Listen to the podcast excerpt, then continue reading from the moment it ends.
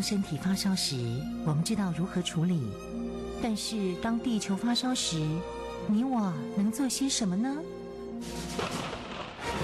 当地球发烧时，冬天不冷了，夏天下冰雹，雨林在缺水，草原沙尘暴，北极熊会灭绝，人类的家园将被摧毁。财团法人台湾永续能源研究基金会邀您一同关心：当地球发烧时，当地球发烧时，与你一起掌握节能减碳、气候变迁最新发展趋势。听众朋友您好，欢迎您再次收听《当地球发烧时》，我是主持人林尔祥。节目中朋友邀请到的是台湾永续能源就基金会董事长简佑新简董事长，董事长你好。啊，主持人你好，各位听众大家好。上个星期我们在节目当中也谈到了西班牙气候变化纲要公约会议的开会的呃周边的活动，还有会议的内容啊。因为董事长才自己呃亲自的抵达现场啊，所以带回来的第一手的消息。那今天我们将会继续谈到在这次的会议当中到底有些什么样的收获或成果。嗯，好。这个大会啊，就是上个礼拜我们所谈到的一个结论哈。这个结论引用联合国秘书长的话，就是失望啊，就是开的不是很成功的大会啊。不过，即算是失望的话，其实是会很难开。我常常觉得国际上这些外交人员说是真的是很辛苦啊，啊，真的是辛苦。怎么辛苦法？这次的大会是有史以来哈。呃，开会开最长的一个会啊，还是不停的在开啊，啊，最后本来这个开会都是从第一个礼拜的礼拜一上午一开始开始，到第二个礼拜的礼拜五下班就结束了。那然后每次都拖拖拉拉了，不会每次都很准时的，有时候就拖半天，有时候拖一天。这次很长啊，这次拖了四十四个小时啊，快要两天了。在马德里时间到礼拜天的晚上九点钟才落幕啊！这是二十五年来开会，我们 COP 二十五嘛，这开会最长的一次会议啊，所以很累啊！你在里面也不能走啊，你只好继续在开啊，这是很很累。但是这么消耗能能源资源，还有人力，还有这个结果，结果是不太好。不过我们回顾一下，他开始本来是开的还不错了，第一个礼拜开的还算，大家还蛮觉得蛮有信心的，不错。可是这个大这个最大的问题就是说，这个大会的主席啊，特别是这个大会主席是由这个呃智利的这个一个部长。呃，Schmidt 来主持啊，他他他很晚才来啊，他而且他在四十八小时快结束前他才该进来，所以他很很很难很晚才进来，很晚就进来就变成说，在重要时刻没有很好的一个主席或一个 leader 啊，这个领袖人物在这里呃来处理这些事情，嗯，这些事情一处理不好哈，那就很难办啊，因为你全龙无手，大家。没有办法进入状况，然后呢，这个几个大国啦，像美国啦、中国啦、印度啦、澳洲啦这些大国，排碳大国，呃，基本上都不是真的来合作了嘛。他们基本上有很多提出很多的问题出来，所以造成这个会不很不容易开，就是这样。那所以呢，在第六条最难的时候，就变得很困难，他就没有办法处理这些事情。所以他最后的结论是什么了？最后结论就跟我们这次开大会前面一开始一样，这是我们把上一次大会没有开完的会移到这个来开。那结论就是说，我们下次再开，我们今天没来开会。谈什么事情这么难呢？就是谈碳市场的问题啊！啊，碳市场就牵涉到财务的问题了。啊，到底这个碳要怎么算价钱？啊碳怎么做法？因为最终的时候，我们还是了解啊。经济还是主导一切啦。如果你经济上没有办法处理这件事情，靠政治的语言来做，其实是做不到的，就是这样。好，那么如果这样做的话，我们再看一看啊，这个呃，这个这个整个谈判的过程当中，有哪几件事情本来是会有被引引起比较重视？那第一件事情，联合国它本身就有一个这个。叫做 IPCC 啊，就是跨政府间的一个组织的一个委员会，他委员会都在报告，每次都会报告说我们最近的这个排碳状况到底是怎么样。这次是非常多的这些科学家，上千的科学家，全世界各国，大家得到一个结论出来，开这个会出来。那么他就讲说，他们说在 COP 二十五前发布，它有个 gap，有个差距啊，就是说现在的排放哦。跟我们真正要求的排放是有差距的，而这个差距是蛮大的哦。联合国的这个一点五摄氏的这个是已经是没有办法完成哈。那即便是现在把各国的这些在我们叫 NDC 啊，各国对气候变迁他要承诺减碳的一些贡献的数量来加起来算，到二零三零年的时候。这个排放的目标还比我们实际要多百分之三十八了，啊，三十八是很多了。三十八其实，你说温度还不再上升，也是很困难的哈。所以联合国它有一个叫做呃，整个全球碳预算哈，碳预算就是说这些我们应该有多少可以用了，用了多少。那么他这个碳预算报告正他说，实际上讲二零一九啊。到这个二零二零的时候，这段时间全世界化石燃料还是跟工业排放都是继续在上升啊，这所以这很困难的事情啊。那么这里报告又特别提到，就是说海洋啊，跟这个冰冻圈啊，比如说这个呃南北极这边比较冷的地方，他说这个地方实际上状况比大家想的还差，跟科学的这些所谈出来的结果是落差蛮大的。所以大家要努力在做。那这个通常这种国际上，特别是联合国本身提出来这些报告，这个大会通常会说：“我们欢谢谢，我们欢迎你的报告过来。”可是最后结论，这个大会连着“欢迎”两个字都不敢讲。他欢迎讲，他是讲什么东西？哦，这个他说：“他说我们这个对参与科学家们，我们表示肯定跟感谢哈，你们做这个很好啊。”我不太欢迎你的结果，这个结论就对了啊。这些像美国啦、沙乌地阿拉伯啦、俄罗斯啊、科威特啊，很多国家都站在着，我们不赞成，也不愿意把“欢迎”这两字放在这个我们大会的决议里面去。所以看，这个是蛮大一件事情啊。但是你看分歧是非常大，一个美国还有其他刚才这几个国家，他们的想法是完全不一样。那刚才讲就是。气候变化光要工业会真正的会失败的原因，都是在那个第六条了。巴黎协定第六条，巴黎协定第六条就是规定什么事情？规定碳市场啊。那怎么规定嘛？他说要碳市场，跟有其他的方式，国际合作的规范跟共识啊。这个本来是在二零一八年的时候，巴黎协定的规则手册本来是完成的哈。但是有一部分最后没有完成部分，但是每次啊最难的地方就是没有完成部分啊。其实我们在台湾开会也是这样，开开开开，有共识的很早就达成共识，没共识的还是没共识啊。那这就是这个状况，还是没有共识啊。那为什么这样没有共识呢？因为这个这个第第六条蛮蛮复杂的。第六条它是有三个独立的气候目标，这个气候目标下它有一个自主合作的机制啊。那自主合作机制有两个啦，一个是以市场机制为主的，一个是一个非市场机制为主的。但是在巴黎协定写的时候，不是写的很清楚啊。但是你要真正要实行的时候，你要很清楚的写出来说，你到底是怎么做法，那就很困难了，就是写不出来，因为每写一下就是一个法律责任了。你这样写完的话，你将来不做怎么办呢？所以刚才讲，其实美国今年是最后一次开会了，明年他就不会再开会。如果川普总统没选上啊，他的下一任总统的话再上来说愿意参加巴黎协定的话，也到后年才能够再参加啊，因为明年他的会已经不能参加啊。那这样的结果，我们就看了这个巴黎这个。协协定就是要减碳嘛，减碳。那减碳，因为我们这个减碳不是第一次谈减碳了，京都议定书在一九九七年就谈说要减碳。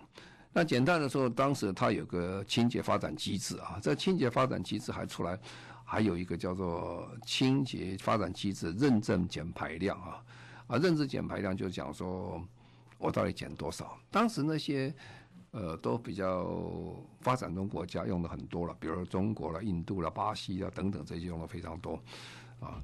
那么那现在呢就来了，就是说当时谈的这些很多东西能不能继续用到这个二零二零年要新的制度上来了？大家就觉得。不用也不行啊！你当时做这个经要私人的投资，你应该给他一个相当程度的鼓励的，否则就变得没有价值。但是欧盟哦，还有几个这个呃气候变迁影响很大的国家，他们都不赞成啊。他们认为这样不行啊！如果你把过去的制制度再移进来，那我们新的制度就很难实行。而且那个旧制度其实到最后的时候。它的这个二氧化碳公吨已经很便宜啊，才两毛钱美金一公吨啊，啊，跟现在比起来是差太远了。那可是这样量就变得非常大，有有数十亿公吨的会进来，造成一个结果什么结果？你把过去已经减量的又把它带回来，那新的减量就被吃掉了，就变没有了。所以大家为了这个还是谈了很久啊，结果还是没什么结，没有什么结论啊，就怎么做法？但是所以呢，在这里面。大家看了、啊，一开始大家已经其实都看懂这件事情了。我们在看这个巴黎协定的时候，或者这个大会的时候，我们都只是看最后这个开大会的时候。其实从大会一结束，这会就继续还在开了，只是变成小会在开而已。大家在谈，每个国家在谈啊，谈到六月的时候，又到博鳌再开会，博鳌开完会，到十二月再开一个大会，这样继续再开。所以这些人其实嗯老早就知道说。其实很难办，也不太能够做成这件事情啊，所以他们就开始这些比较先进的国家，或者比较积极啊、比较要求严格规范的国家，他们就开始发布一个叫圣荷西原则啊，啊，这个圣荷西的原则干嘛？这个圣荷西的原则，他就想用一个比较严格的标准哦来做这件事情，让他把它完成说。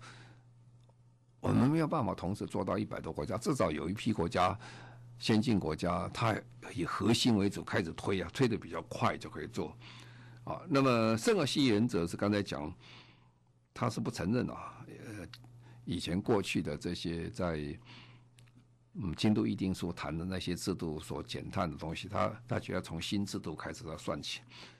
而且要避免重复计算了，你那个算一次，这个又来算一次，到底有没有减的搞不太清楚。一开始的时候还不错啊，很快就受到很多国家的这个赞成了，所以有最后有三十几个国家签这个原则了，包括欧盟在里面啊，如英国的、德国他们这些几个欧盟成员国都参加啊。这个圣荷西原则一参加以后，慢慢浮出来，也许未来啊，这会变成一个主轴、主流出来了。因为现在刚刚大会结束了，三十几国家在联合国整个大会里面，其实还不是特别多的多数，还是算少数了啊。但是可以看得出来，如果这样能够继续下去的话，可能大家要再找一个新的方法哈来做这件事情。那么，但是呢，澳洲啦、巴西啦、美国啦。他们讲讲白的很，他说我根本就不会跟你赞成这件事情，啊，我根本就是反对这件事情，啊，那么圣和西原则讲了很重要，就是说我们大家要做要有公公开透明的方式，说透明是他们所提最重要的原则之一啊，你必须很透明谈这件事情，啊，讲的都是很失望的事情啊，看看看好像什么都没干到，像这个时候大家把人。弄人要麻烦跑到那边去，但也有一点成果了哈。这个成果是比较小一点成果，就是新的五年的性别行动计划啊，这就是平权的这个呃这个性别这个行动计划啊。这个最主要的目的啊，他希望这个气候政策跟性别主流化的观点呢，能够对性别比较更友善一点，就是这样。那么，他们这里面其实考虑很多人权的问题啦、公正转型的问题的、原住民的问题啊，都在很多都谈在这里面。那么，这个是唯一比较有收获的地点了啊，因为这里面牵涉到比较少的，刚才讲财务的问题了。嗯，财务问题一提就会很伤脑筋。大家就是很辛苦。好，那这个时候呢，就想个问题来了，就是说，好了，那现在如果今天开不完怎么办呢？啊，他们就看下一次在哪里开啊？啊，下一次在哦，这次不错了，因为本来他们这个大会就是有个习惯，一年如果在这个欧洲开，一年就在美洲这边开。哦，或者亚洲这样两边两边轮流跑比较公平啊，不要大家一起跑一个地方。那因为今年本来是在智利要开嘛，哦，那智利开不成了，不过也算智利算一次了吧。那就是说下一次要还是回到欧洲了。那以前我们讲过，欧洲比较喜欢开这个大会的国家，因为欧洲也要分呐，欧洲也分西欧开一次，东欧开一次。那以前东欧东欧最大国现在最主角就是波兰嘛，啊，所以以前都波兰。波兰在过去十年已经开了三次了哈，从最大城到第二大城到第三大城，一个一个城开过去。那这一次就英国人啊，英国人就说好，他接啊，他在哪里开？他在苏格兰啊，Glasgow 开这个大会啊。哦，那个地方很冷啊，那个地方是非常冷，所以明年的大会会提早开啊。啊，他到十一月初就要开，过去都到十一月底到十二月开。不过很多人很难去想象。格拉斯哥的这个纬度啊，如果你算一下，格拉斯哥纬度已经高于黑龙江之之上了哦，那这是很冷的地方。不过因为它大西洋暖流的关系，还没有冷成这个黑龙江这么冰冻。不过其实也是很冷，而且风也蛮大的啊，所以他把提早一点去开啊。那么说去开的话，就来了，这问题很多啊。刚才今天所谈到问题，上礼拜所谈的问题，其实。其实都移过去了哈，因为这次的成果是乏善可陈。既然是乏善可陈的话，那么其实上次开的会的内容其实变化不多，我们就移过去开。好，那移过去开的话，那本来英国应该讲一些多话了，可是这次大会的时候刚好碰上英国在大选了。呃，英国大选呢，英国人这个有一个很重要一件事情。他不能在这个这个联合国大会里面谈英国的政策的问题，因为你现在谈没有用啊！你这个政政党你到底选上选不上都搞不太清楚啊！那选选不上怎么办呢？所以这次他们在开大会的时候，他并没有非常的清楚讲说英国怎么办啊。不过呢，大家都很清楚了，英国最重要这件事情，在未来时间里面，从现在开始到。明年的十一月初的话，英国要花很多的时间在做共识的建立啊。如果没有共识的建立哦，那明年会还是开不成啊。那这第一点。但是共识里面最重要一个公司什么东西？就减碳计划啊。那减碳计划怎么去做啊？这减碳计划最重要，当然其实要财务计划的问题啊。那么很明显一件事情，现在很多的建言呐，跟现在现状。这个差别，哦，差距其实是鸿沟了，不是很小一点问题，哦，那这个大家希望就两种人啊，一种人是希望做多一点，一个人做少一点，比欧盟啊跟这些小岛国，哦，他们是非常支持，所以他们有非常远大雄心的企图心跟计划，要做这个减碳的计划。但是美国啦、巴西啦、印度啦、中国这些国家都反对，啊，因为这是排碳大国，排碳讲的很容易啊，因为减碳是很容易，但是真正要他们排碳，要到说能够减得很成功而不影响经济的话，我这里面是很有学问的，而且必须要很多的预算呢可以完成，啊，所以如果富国这些有钱国家，能够再继续承诺，二零二零年以前呢，他们能够做到他们应该做的事情的话，那这个大会的成功机会就比较大一点。如果没有的话，我看啊，明年是不好开了，明年是不好开。所以现在常常我们常常讲，过去比较的浅水区都已经结束了，现在进入深水区了。深水区就是要命啊！深水区谈到就是说经费问题、税的问题等等。那现在看起来，嗯，看看英国嘛，英国跟法国一样，都是世界的历史悠久的国际大国哈。这种大国对谈判啊，对这东西是比较有经验，也比较容易完成啊。所以我们寄望明年在英国开这会的时候可以开得很成功。好，我们现在稍微休息一下，稍后回来继续进行今天的当地。您现在所收听的节目中广新闻网《当地球发烧时》，我是主持人林尔翔。节目中的朋友邀请到的是台湾永续能源研究基金会董事长简尤新简董事长。我们谈到的是西班牙气候变化纲要公约会议的召开啊。刚刚虽然在节目当中谈到今年其实大家是很失望的，但是还是寄望明年，明年在苏格兰的会议，大家对明年的会议又有些什么样的期待呢？嗯，好，我想这个先看今年啊，今年大概二二 COP 二十五开完以后，到底有什么结论？以后看明年怎么办啊？其实今年的结论很清楚啊，今年基本上在最重要的这个巴黎协定第六条啊，基本上是是完全的失败啊，没有什么结论出来。那明年当然希望好一点哈，而且今年比较糟糕的就是说，拉丁美洲对这个事情啊，基本上没什么特别好的一些合作计划。拉丁美洲现在很乱啊，拉丁美洲最大国叫巴西啊，那巴西如果不带头，那其他人就也很难做，都是小国了哈，就比较难做。然后呢，实际上讲，刚才说过就是说。这个大会主席本来是智利啊，智利这个部长他也不是那么认真啊，就开起来就是蛮辛苦啊。那最重要的还是还是又回到这个赔偿的问题了，损失跟赔偿财务的问题，这个其实很难谈呐。这个明年再谈也是很难谈，为什么？要给多少？要谁给啊？哪些人应该给？怎么比例怎么分？然后很重要一点就是说。你到底有没有比较有雄心的计划出来？我们叫 NDC 啊，每个国家都要提出它的自主贡献出来。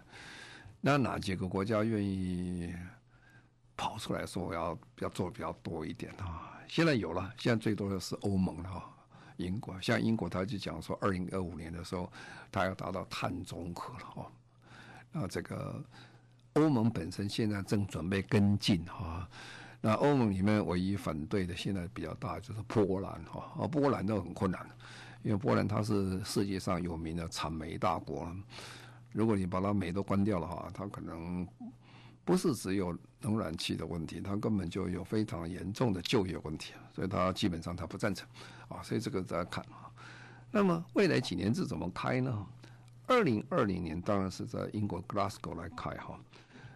那么最重要的一个结，最重要的一个希望达到的，就是说市场机制怎么把它完成？你用税啦、碳税啦，或用什么其他方市场机制把它完成啊？所以这个事情不能等到明年的十二月再做，哦，来不及了啊！所以现在开始就是开始慢慢谈。那二零二一年呢，目前在讲起来是打算在阿联酋来开这个会啊。阿联酋开这会那一年最重要一件事情就是说。让世界各国，请你很清楚报出来，你国家的自主贡献，你到底要是多少啊？那这时候大家讲，你要有点雄心壮志才可以啊，你不能减少报了哈。很多国家知道做不成了，所以他就少报。而且现在，呃，巴黎协定签完之后，很多国家是往后退啊。当时已经报了 NDC 了啊，但是现在开始往后退，所以这个。这个比较麻烦了，怎么样让大家保持雄心，还可以拉大一点这个成果？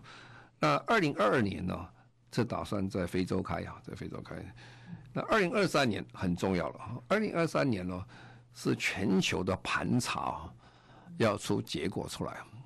所以盘查是什么意思呢？这到底这个国家到底减碳减多少？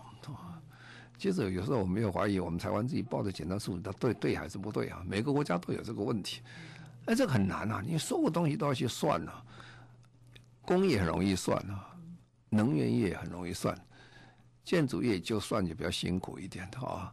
交通业，交通业也比较容易算的，容易很不容易算啊，容易很不容易算。那森林也不太容易算啊，所以你要去计算这个东西啊，而且联合国一直强调要有第三方的认证啊，不是你说了就算了，你说了算就比较容易啊，但是如果你讲了半天，人家讲说这是不对的啊，那怎么办啊？好，那现在我们就来看了这个呃，二零二六呃，COP 二十六就是到明年的话，在这个英国 Glasgow 开的时候，他们大概有什么概念的做法？当然，现在他们已经提出来说，二零这个二零年呢，在 Glasgow 开的时候，他们希望有个叫 Net Zero 的一个一个观念出来。Net Zero 是什么意思啊？就净零排了，叫净零排。净零排就是什么？净零排就是等于碳中和了，就是这样。那英国因为它现在很成功的，它有一个很棒的一个叫做气候变迁一个 committee 啊，一个委员会。它委员会他们已经做了一个全世界非常好的一个 model 出来。他说他打算二零五零年做到净零排，就是这样。所以这个东西既然只在英国记得做得好，那么英国又已经法律上，我想现在这个新的这个。呃，Boris Johnson 新的这个首相的态度怎么样？不，据我们所知道，他是非常重视这个气候变迁问题，可能所以他还是比较容易通过这些这个所谓碳中和的这些啊新的计划出来。好，那现在就是说，很多的这些国家也在看呢、英国因为刚刚重新选上了一个首相，这个首相是要脱欧的啊。那么脱欧之后有很多的问题啊，啊，这么多的问题下，英国是不是真的能够还很顺利的做完这件事情？所以每个国家看英国，其实以这个非常复杂的眼光看他们了，也希望这能够完成。但是反过来讲，那本身有一点像房子烧火一样，很多问题太多了，能不能够很顺利的完成这个？COP 二十二十六的一个大会，他们有一点怀疑，就是这样。好，那现在就在看哦，这个英国其实也做了不少这些去碳啊，或者是碳排放减低的一些措施了哈。那比如说，他现在有做非常大型的这些呃，用生物的这个系统啊，去减碳啊，这个一个工厂很大的。他也是打算正在做，全世界第一个哈净零排放的区域。当然，呃，最重要的还要回归啊。这次开会开不成，最大就是第六条啊，这个巴黎协定的第六条。那这个第六条里面非常重要，就说这个怎么样去做这个全世界的排放的这些。巴黎协定的规则书要把它做完，最困难那一部分把它做完。啊，这个如果不做完的话，我们将来开始二零二零以后就很难再沿着这个一样的脉络去完成减碳各国的状况啊。那再来就是说，很重要就是一讲就是说，因为减碳啊，减碳必须要很透明啊，而且你这个架构要非常的清楚了。那你这个报表要非常清楚了，这些东西都要把它列得清清楚楚出来。这些其实是技术面的比较多的东西啊，一般人其实兴趣不高啊。不过呢，技术面的东西，那真的才是砍到骨头的地方。因为他如果写得非常清楚，那你摊牌够还是不够啊？好不好？那就是一目了然的，就是这样啊。那再来就是说。整个世界各国在明年这一段时间里面，能不能正式提出他们国家的减碳的贡献的一个数量出来啊？我们叫 NDC 出来，到底要减多少？那么实际上讲，现在各国都在撤兵的，都在撤走，就是希望减得越少越好。既然如果真的答应你多少？啊，那现在联合国又有一个味道，就是说希望大家加强一点。如果不加强一点，你根本就达不到嘛。刚才讲，以现在讲的，都还超过到二零三零年都要超过百分之三十八的碳排那么多了，更说你要减少更不可能的事情。所以，但是这个事情都是在现在私下就开始谈了，不是说到那一天你到那去谈。看联合国开会的时候，大家觉得哦，好像在开会，有人侃侃而谈呐，这个讲的很多。其实后面都很多功夫在做事情，按照功夫是在各国在协调、在沟通，啊，然后最后的时候开大会的时候再去棒子锤子敲，好，我们现在通过。看起来容易，其实呢棒敲下去真的很辛苦。那是多少人呢、在多少这一年你们努力的一个结果出来，就是这样。啊，那现在就是最后就是说，二零二五年以后就开始在想，这些整个这些财务计划怎么做？如果你财务计划做得不好的话，你所有谈的都是不太可能的事情啊。所以讲起来，明年呢、在 Glasgow 开起来。也不是很好开的开会啊，很辛苦啊，都已经进入所谓真正的深水区。好，我们现在就稍微休息一下，稍后回来继续进行今天的当。您现在所收听的节目中广新闻网《当地球发烧时》，我是主持人林尔翔。节目中朋友邀邀请到的是台湾永续能源就基金会董事长简尤新简董事长。我们今天特别谈到西班牙气候变化纲要公约会议。呃，这一次呢，特别是由董事长率团去参与的这次会议。其实董事长，你参加这个会议好像已经非常多年了，对不对？每一年都没有缺席。呀，yeah, 我从二零零八年到现在，每一年都参加啊，参加。那其实看到他最好的时间在巴黎协定啊，看他最辛苦的时间在在哥本哈根啊。那其他很多东西其实看起来，很多的会议都是在补破网啊。什么叫补破网？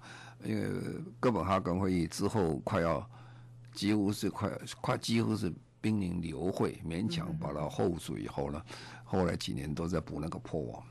那现在是巴黎协定成功之后呢，现在又变成说巴黎协定通过很多东西，现在去把它补足就是，嗯啊，因为很多东西原则是定了，但是细节还没有完全出来。那我们国家其实参加的是蛮热心的，虽然我们不是联合国的会员，但是从政府到民间团体到 NGO 到企业，其实在我看。每年参加很多，看每一年平均大概都六七十人以上，因为我没有正式统计了，因为有一些人是自己去的，有一些人是国家政府代表去的。那么，而且大家这个会场太大了，也也见不到，说每天会碰到面，这个机会也不多啊。但是我看我们的呃地方政府也很积极哈。那我比较起来啊，比较起来就是说。